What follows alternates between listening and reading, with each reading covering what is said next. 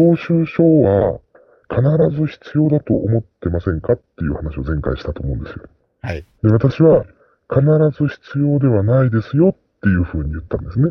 で、ヒゲさんが、えっていう話になって、領収書っていうのは、第三者がそれを見たときに、確かにこれを購入しましたねということを立証することができるだけであって、うん。領収書がなくても購入した事実は変わりませんよねっていうことですね。じゃあ、どうやって証明するんですかっていうことになるんですけれども、例えば、確定申告の手引きという本があったとします。はい。この本を購入したけども、領収書をもらい忘れちゃった。もしくはレシートを捨ててしまった。で、税務署の方からお尋ねが来て、ちょっと経費が多くないですかっていうふうに言われたときに、うん。領収書がないから困ったなっていうふうに思ったら、うん。その本を出してください。その本には値段も書いてありますし、いつ発行ということも書いてありますし、確定申告の手引きであれば、例えば平成20年分、平成21年3月15日納期限分の確定申告の手引きというふうに表題も書いてあります。それは、それ以前の年にはまず発行されてませんし、それ以降の年にはまず使えませんから、それを考えると、その年の経費に入れられることは可能ですよね。で、それでも税務署が領収書がないと信用ならんって言えば、納税者の側はここまで説明してるんだから、あとは好きに本屋さんに行けば、あと何月何日ぐらいに買いましたよということを、例えばノート、手帳に書いてあれば、うんそこに調べに行ってもらっていいですよって言えば済みます。ということです。あの、個人事業をやっているとですね、領収書っていうものが様々になっちゃってるんですよ。そうですね。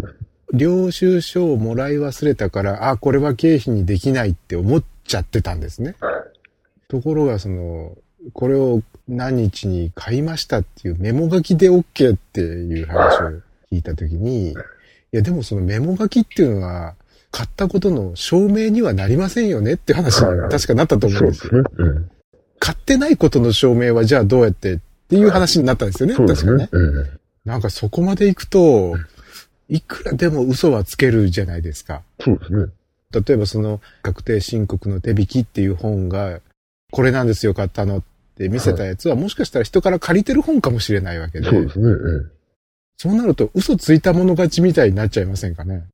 えでもね、この仕事をやってて思うんですけれども、うん。嘘は絶対バレるんですよ。例えばですよ、ええ。その本を購入するための収入が前提にあるはずなんですよ。うん。その収入を上回って本の購入をしていれば、借入金が増えるか、もしくは載せてない収入があるか、どっちかなんですよね。あ、でもそれはあの、額が大きい場合はそうなんでしょうけど、はいせこい嘘だったら、はいそこまでは、なん、なんていうんですか？せこい嘘だったら、税額としては1000円未満になっちゃうんですよ。領収書の話っていうのは、極端なこと言えば1000円2000円の世界じゃないですか。その1000円2000円の嘘は、税額で言えば10%であれば100円なんですよ。そういうふうに考えれば、せこさもよりせこさを増しますけど、そうですよね。そういうことの積み重ねではありますけどね、結果はね。うんうん、ですよね。積み重ねていけば、ものすごく大きな嘘になるわけじゃないですか。うんということは、どっかに歪みが必ず嘘だったら出てきちゃうんですよ。収入が限りなく少なくなってるのに、経費だけどんどんどんどん増えていくっていうふうなことになった場合に、うん。うん当然そこは借入金なり、なんなりっていう話になるわけですよ。で、借入が増えてないと税務署どう判断するかっていうと、他に収入があるんじゃないですかっていう話になるんです。なるほどね。ええそこで、あの、前半早い段階で出てきた貸借対照表の、はい。そうです。そう考えると、青色ってあんまりメリットなさそうじゃないですか。なんかこうメリットがないっていうか嘘がつきにくいですよね。そうですね。だから、ギブアンドテイクになっちゃうんです。そうか。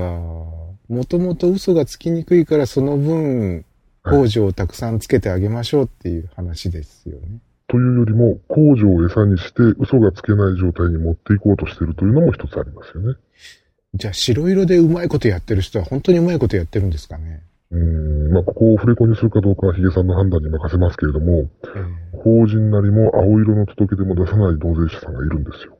その方は、ずーっと白色なんですけども、年商で数億円あるえ？え方なんですね。年商ですよ。それで白で申告されてます。そんな人が白？はい。それすごい不自然じゃないですか。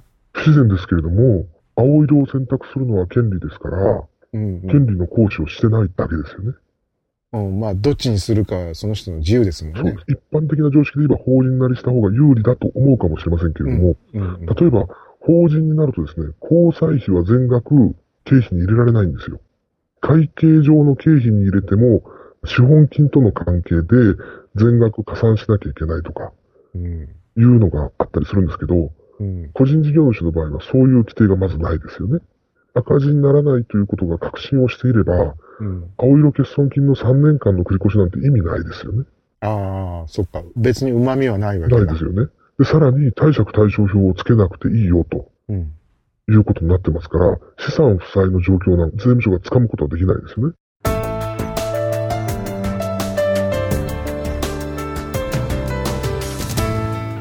まあ、あの、とりあえず、その、確定申告に絡む、こうするといいよ、みたいな、こんな豆知識もあるよ、みたいなことっていうのは、まあ、とりあえずこんなところですかね。そうですね。あとはですね、あのー小規模企業共済。あ、はいはいはいはい。これは結構使えます。おすすめですか？おすすめですね。84万円まで一気に所得を減らせますから、まあ、フリーランスの方たちできれば入った方がいいんじゃないかと。そうか。あれは、じゃあいいんだ。うーん、そんなとこですかねう。んあとは、中小企業倒産防止共済制度っていうのが、中小企業倒産防止。例えば連鎖倒産を抑えるために、貸付を有利な状態でしてくれたり、まあ無理して貸付してくれたりするんですよね。こういうのに加入しておくのも一つの手ですよね。必要経費に入れられますから、掛け金は。